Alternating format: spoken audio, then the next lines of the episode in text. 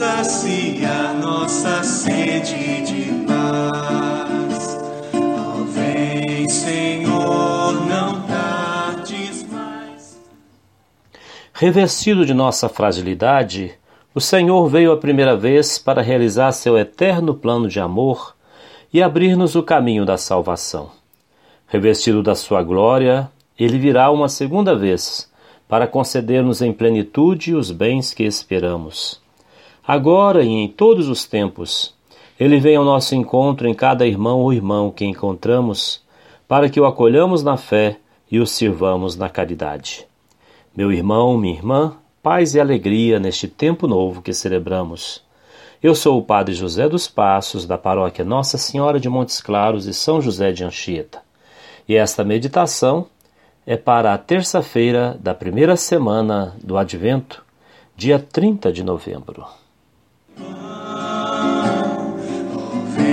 Senhor, não tardes mais, vem saciar nossa sede.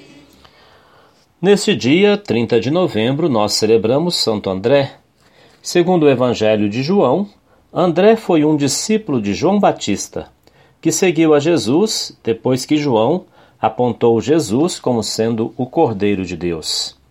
Este mesmo Evangelho nos mostra que André é o responsável por levar Pedro até Jesus.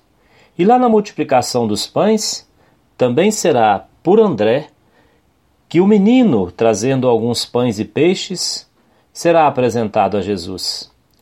Junto com Filipe, André vai levar até Jesus uma delegação de gregos que queriam ver Jesus.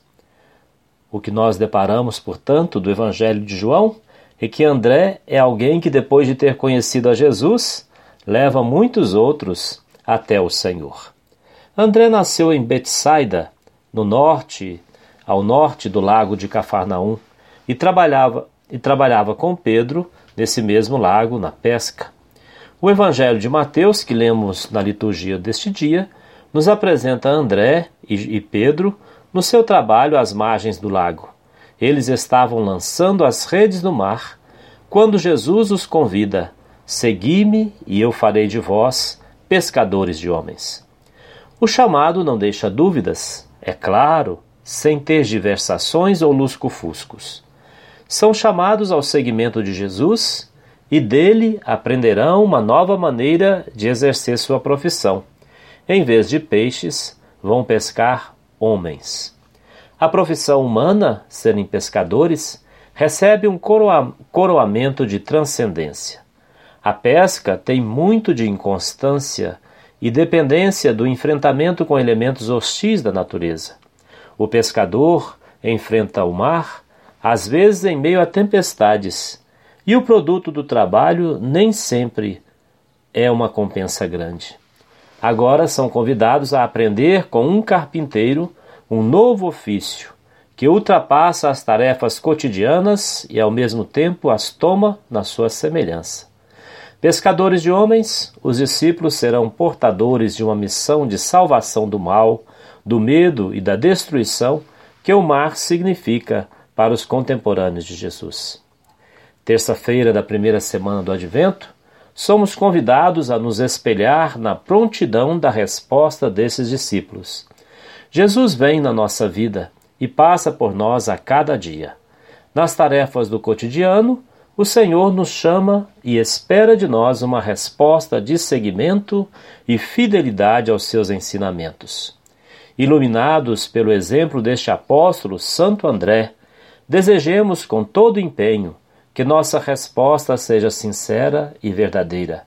O Senhor nos chama a termos um coração semelhante ao seu, que não seja indiferente nem insensível aos irmãos em seus sofrimentos, mas sejamos prontos a lhe servir no amor que resgata e restitui a dignidade. Meu irmão, minha irmã, recebe meu abraço e de Deus a sua bênção.